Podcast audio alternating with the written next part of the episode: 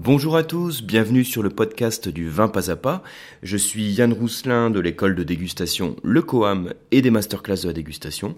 Et je reviens vers vous donc pour ce petit podcast euh, traditionnel hein, en termes de thématique, puisque là on va parler de questions-réponses sur une thématique qu'on a traitée récemment dans les masterclass de la dégustation. Donc en quelques mots, hein, récemment on a parlé de la Rioja, donc cette région en Espagne. Et ce que je vous propose ici, c'est de vous poser quelques questions donc il y a quoi Il y a 5-6 questions, hein, c'est juste euh, quelques petites questions. Euh, pour d'une part, bah, peut-être euh, réviser, si vous avez suivi la masterclass, donc réviser ce qu'on a vu dans la masterclass.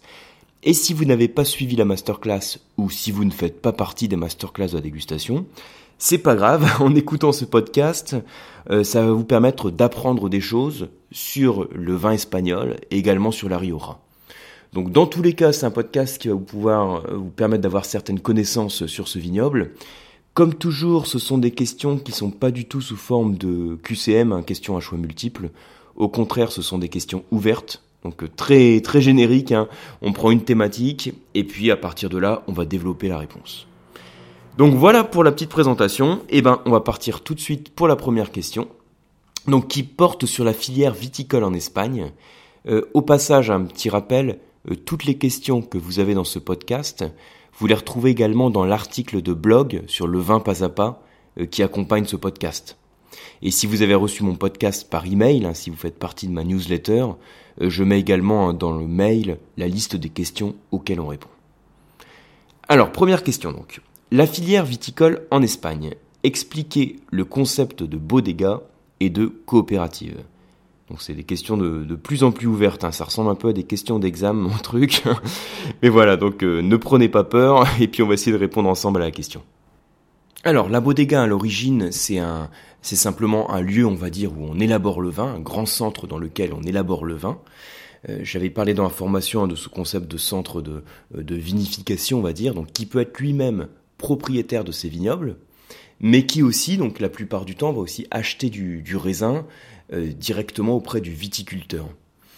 Et euh, j'avais parlé aussi dans la formation que la bodega, à la base, hein, son rôle initial, la, la bodega, c'était pas forcément de vinifier le vin, c'est-à-dire de transformer le jus de raisin en vin, donc tout le, principe de la vinification, mais plutôt d'élaborer la phase d'élevage du vin et le vieillissement du vin. C'est-à-dire qu'on allait l'élever éventuellement dans des barriques et ensuite le vieillir éventuellement dans des bouteilles, tout ça avant sa commercialisation. Donc aujourd'hui, quand on parle d'une bodega, on désigne vraiment un grand centre dans lequel on élabore le vin. J'avais parlé aussi du concept de coopérative. Alors coopérative, hein, c'est comme chez nous, hein, le terme coopérative, ça désigne un groupement de vignerons. Et euh, je vous avais dit qu'il existe aussi euh, beaucoup de bodegas qui sont elles-mêmes des coopératives, donc des bodegas cooperativa. C'est-à-dire que c'est à la fois un centre de euh, viticulture, vinification, et qui va être géré par un ensemble de coopérateurs, de vignerons coopérateurs qui sont en fait les, associés hein, de, la bodega.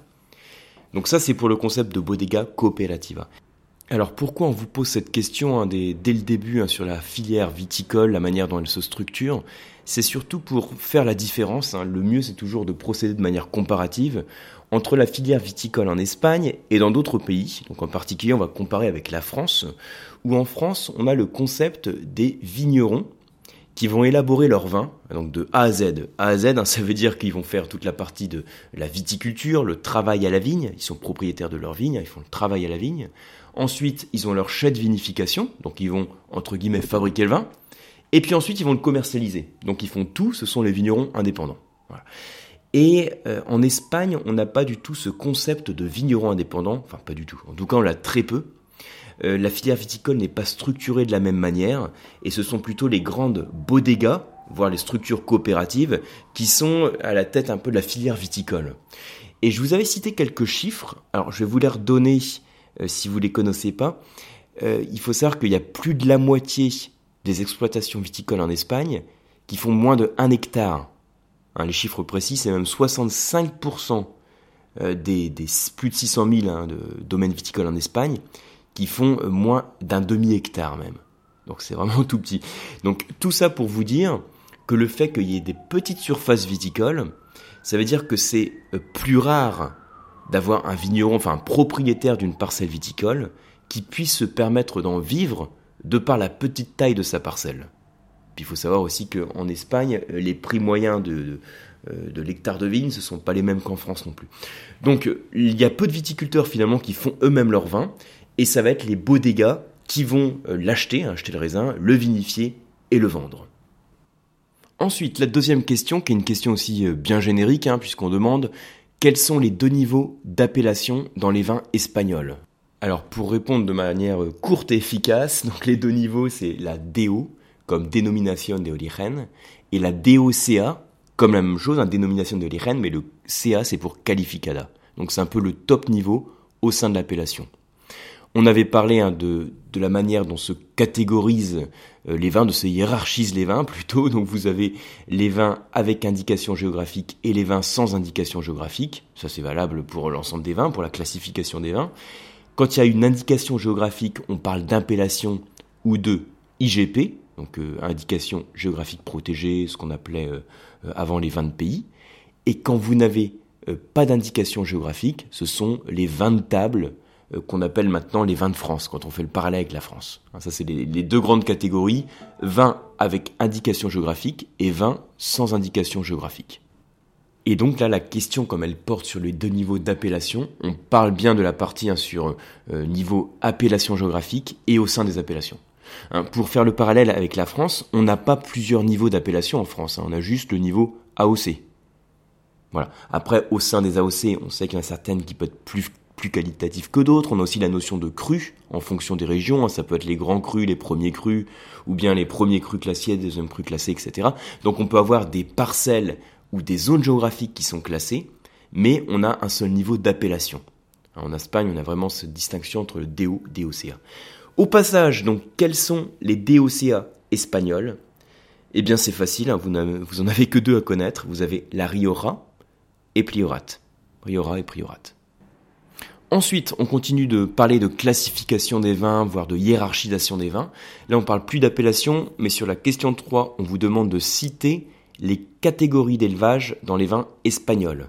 Alors, c'est une question qui est super importante, c'est à chaque fois qu'on parle des vins espagnols, parce que c'est une spécificité à l'Espagne que celle de hiérarchiser les vins et de les classer en mettant une indication sur la durée d'élevage qui a été faite sur le vin. Donc la durée d'élevage en fût de chêne ou de vieillissement en bouteille. Et donc pour vous citer simplement les catégories d'élevage, donc la plus basique, hein, celle pour laquelle on n'a pas eu d'élevage en fût, c'est la catégorie Roben, qui veut dire jeune, hein, donc Roben. Ensuite vous avez Crianza, Reserva, Gran Reserva. Et donc, dans la masterclass sur la Riora, on avait dégusté un différent niveau de, euh, d'élevage, hein, de, vieillissement, différentes catégories. Et on peut faire aussi simplement une corrélation entre les arômes dominants d'un vin et sa catégorie d'élevage. Alors en fait c'est plein de bon sens hein, ce que je dis parce que si je prends une catégorie d'arômes, par exemple je dis des arômes fruités, bah, ça va être plutôt sur les catégories qui sont les plus jeunes, les Robben, les Crianza, et au fur et à mesure qu'on a un vieillissement en fût en bouteille qui est prolongé, la catégorie fruitée, les fruits frais vont diminuer et on aura les arômes tertiaires qui vont se, euh, se caractériser. Donc par exemple les arômes de fût de chêne, mais aussi les arômes de vieillissement, éventuellement les arômes de sous-bois, de cuir. Donc on peut avoir une vraie corrélation entre la catégorie d'élevage et la dominante d'arômes. Alors pour la question suivante, on parle de la Riora. Donc quel est le climat de la Riora et quels sont les facteurs environnementaux qui jouent sur ce climat? Donc comment en fait l'environnement va influencer sur le climat dominant euh, qu'on a dans cette région viticole. Alors juste pour vous resituer les bases, hein, donc dans la Riora, on est dans le nord de l'Espagne. Euh, si vous n'avez pas suivi la masterclass, c'est que vous connaissez pas du tout les vins espagnols. Hein. donc on est dans le nord de l'Espagne. La capitale de province c'est Logroño. Et vous avez en fait plusieurs influences en termes climatiques L'influence principale, vous pouvez regarder quand vous regardez en fait la carte de l'Espagne, vous localisez la Riora, vous voyez qu'on a une influence de l'ouest qui vient de l'océan Atlantique. Donc l'influence principale pour le climat, c'est une influence océanique, qui va surtout d'ailleurs se ressentir euh, dans l'ouest de la Riora, dans le nord de la Riora. Et ensuite, au fur et à mesure qu'on progresse vers l'est de la Riora, l'influence océanique est moins marquée, mais on va avoir une influence méditerranéenne, assez relative, hein, mais on se rapproche de la Méditerranée. Donc on a cette double influence océanique et méditerranéenne, donc logiquement plutôt océanique euh, vers l'ouest et le nord, et méditerranéenne plutôt vers l'est de la Riora. Alors, euh, du coup, je n'ai pas répondu à toute la question parce que euh, il y avait aussi les facteurs environnementaux. Alors, les principaux facteurs qui vont jouer hein, quand on observe la, carte de la Riora, enfin la carte de l'Espagne même, on constate qu'il y a la présence de, montagnes. Hein. L'Espagne, c'est un pays de montagnes. Et vous avez en fait la Sierra de Cantabria, donc les monts cantabriques, qui sont situés au nord, qui vont servir en quelque sorte de rempart et qui vont couper en partie l'influence océanique du nord, enfin du nord, euh, et de l'ouest en fait. Donc il faut imaginer que de l'océan, vous avez les vents euh, atlantiques chargés d'humidité, de fraîcheur qui soufflent et qui amènent l'humidité et la fraîcheur sur le vignoble, mais la Sierra de Cantabria va couper en partie cette influence. Et d'ailleurs, je vous avais parlé hein, dans la formation de la différence en termes de précipitation qu'on a dans, sur, le, sur le nord de l'Espagne, hein, sur la côte, où vous pouvez avoir 1500 mm de pluie. Hein, le nord de l'Espagne, sur la, Galice, on est dans l'Espagne verte. Ça porte bien son nom, c'est pas non plus le même paysage, c'est beaucoup plus vert et beaucoup plus humide.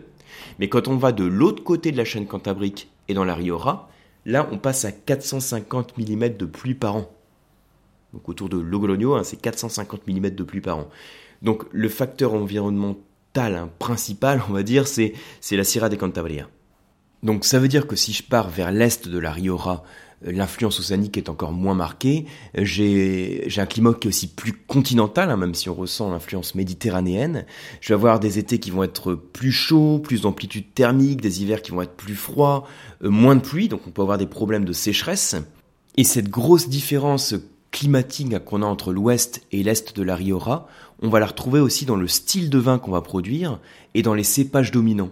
Ça veut dire que logiquement, à l'est, là où c'est plus chaud, plus sec, je vais avoir des cépages plus tardifs, hein, qui ont besoin de plus d'ensoleillement pour parvenir à leur maturité.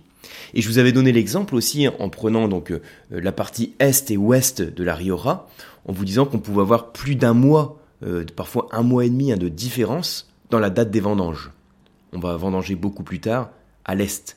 Hein, sur la ville d'Alfaro, par exemple, qui est à l'est, on peut avoir plus d'un mois de différence avec Haro qui est, à l'ouest. On vous demande aussi, dans la question suivante, quelles sont les trois zones au sein de la Riora et lesquelles sont réputées meilleures euh, en termes de vin produit. Bon, là aussi, c'est une question super importante hein, pour bien réviser tout ça. Donc, au sein de la Riora, donc je, je viens de vous dire à l'instant par rapport au climat qu'on avait vraiment une disparité, une distinction entre l'ouest et l'est. On peut aussi euh, diviser la carte de la Riora en trois grandes zones. Et je vous disais, on prend un peu comme base donc la, capitale de province qui est Logroño. Et puis, donc, on va avoir à l'ouest de Logroño la partie de la Riora Alta et Riora Alavesa. Et ensuite, de l'autre côté, à l'est de Logroño, la Riora Barra. Donc ça, c'est nos trois zones. Riora Alta, Alavesa et Barra. La Riora Alta, elle se trouve surtout donc au sud hein, de, de l'Ebre, hein, de la rivière, là au sud de l'Ebre, et la Riora Alabessa, toujours à l'ouest de Logrogno, mais plutôt au nord de l'Ebre. Alors, lesquelles sont réputées plus qualitatives? Donc, en termes de notoriété, ce qui a la plus forte notoriété et ce qui est réputé pour faire des vins, on va dire, euh, a priori meilleurs, c'est Riora Alta et Alabessa.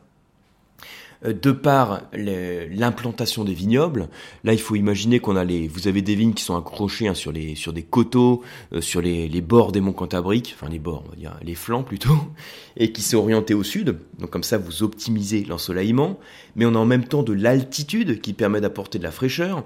Donc on a à la fois une optimisation de l'ensoleillement, l'altitude qui apporte de la fraîcheur et donc qui préserve l'acidité et la finesse des vins.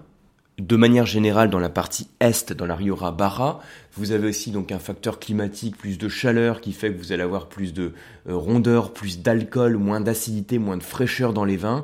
A priori, aussi moins de potentiel de garde et un niveau qualitatif un peu moindre. Après, ça c'est, on va dire, c'est les, repères qu'on peut donner, hein, parce qu'honnêtement, vous avez des vins de la Riora Barra qui sont excellents et d'autres de la Riora Alta euh, qui sont euh, nettement moins, nettement moins sympas à déguster.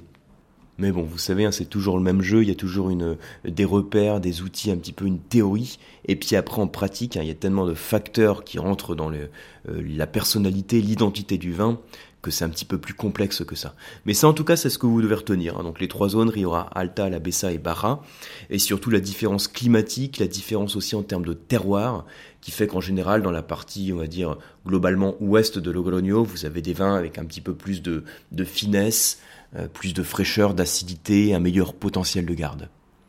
Alors, je vois aussi pour la, la sixième question, je vais la traiter presque en même temps parce qu'on peut aussi faire le parallèle avec les zones au sein de la Riora.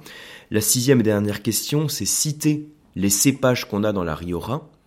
Et c'est vrai que je vous ai dit qu'en termes climatiques, on a des différences dans les zones de la Riora. Et donc, le fait d'avoir des différences de climat, ça veut dire aussi qu'on va avoir des cépages euh, qui vont être dominants, qui vont être différents en fonction de la zone. Alors, ce qu'il faut retenir, c'est que vous avez dans les cépages rouges, donc le principal à retenir, le Tempranillo. Ensuite, vous avez le Garnacha, qui est notre grenache, le Graciano et le Masuelo, hein, l'équivalent du, Carignan pour le Masuelo.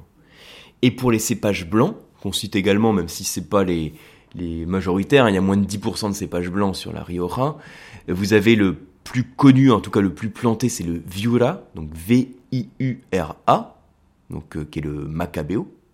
Et vous avez la Malvasia. Également, pour être précis, le grenache blanc, donc Garnacha blanca. Alors, euh, juste un petit truc. Donc, par rapport au cépage rouge, je vous ai dit le Tempranillo, qui est le principal, c'est aussi celui qui est principalement planté dans la partie euh, ouest, donc l'ouest de Logroño. Donc Riora Alta et Alabessa, c'est plus de 90% des, surfaces, hein, c'est du Tempranillo. Le truc du Tempranillo, ce qu'il faut retenir, c'est que c'est un cépage qui aime euh, relativement la fraîcheur, en tout cas plus que le Garnacha. Euh, d'ailleurs, dans Tempranillo, vous avez la racine temprano, qui veut dire tôt, hein, comme précoce, même s'il est encore hein, c'est précoce qu'un pinot noir, mais bon. Et ça veut dire que euh, c'est un cépage qui va plutôt affectionner donc les zones les plus fraîches de la Rioja. Et au fur et à mesure qu'on va aller dans l'est, qu'on aura ce climat plus continental, plus chaud et plus sec, on va avoir plus de garnacha dans l'assemblage et éventuellement aussi graciano ou masuelo. D'ailleurs, au passage, hein, il est pas rare d'avoir des vins en monocépage Tempranillo sur la partie ouest, hein, sur euh, Rioja Alta et Alavesa, alors que c'est plus courant d'avoir des assemblages sur la partie de la Rioja Barra, à base de Garnacha, voire un petit peu de Tempranillo, Masuelo, Graciano. Donc voilà sur le, topo sur les petits cépages et sur les révisions. Alors j'espère que ça vous a permis de remettre un peu les, informations en tête. Euh, si vous n'avez pas suivi des masterclass, bah, j'espère que ça vous a permis de comprendre en quelques questions, euh, comprendre un peu mieux le vignoble espagnol et en tout cas le, vignoble spécifique de la Rioja, qui est considéré comme un petit peu le top de l'Espagne, même s'il y a beaucoup beaucoup d'autres choses à découvrir, mais on aura l'occasion d'en reparler. J'espère en tout cas, si vous avez suivi la masterclass Rioja, que vous avez passé un bon moment en suivant la formation et vous avez appris beaucoup de choses. Et je vous retrouve moi à la fin du mois, donc à la fin du mois de novembre. la prochaine masterclass, ça va être sur l'appellation Saint-Joseph 2015. Donc en fait, ça va être à la fois sur donc l'appellation Saint-Joseph. Hein, pour vous situer, on est dans le nord de la vallée du Rhône, hein, dans les vallées du Rhône septentrionales. Euh, donc les appellations à plus forte notoriété, c'est Côte-Rôtie, Hermitage, hein, euh, Condrieux pour vous situer un petit peu. Et vous avez l'appellation Saint-Joseph, donc cépage Syrah. Et là, ce que j'ai fait, c'est que j'ai pris une appellation et un millésime. C'est donc ce qu'on appelle une dégustation horizontale. Horizontale, hein, c'est quand vous prenez ça, euh, une appellation, et vous allez déguster plusieurs vignerons, plusieurs vins, d'un même millésime, pour voir comment s'exprime ce même millésime dans l'ensemble des vins dégustés. On oppose aussi à la dégustation horizontale le concept, hein, la notion de dégustation verticale, que vous avez peut-être déjà fait, hein, qui consiste sur une même appellation, voire un même domaine, à déguster des millésimes différents. Par exemple 97, 99, 2000, 2005, 2012, 2015, etc. Et c'est aussi super intéressant à faire à la verticale, on la fera aussi à une autre occasion. Ça permet de voir pour un même domaine ou pour une même appellation, mais c'est encore mieux de prendre un même domaine, hein, parce que c'est encore plus précis, de voir comment va s'exprimer une cuvée euh, en fonction du millésime et la manière aussi dont elle évolue au cours du temps. Donc c'est des types de dégustation assez intéressants à monter et puis riche en enseignements, vous verrez ça. Voilà, donc je vous retrouve sur la masterclass et puis sinon je vous retrouve aussi bah, sur un prochain podcast, un prochain article du vin pas à pas. Et puis sur les formations que vous retrouvez à Paris, donc sur le site de lecoam.eu, je vous remercie en tout cas pour votre confiance, pour votre fidélité et je vous dis à très bientôt.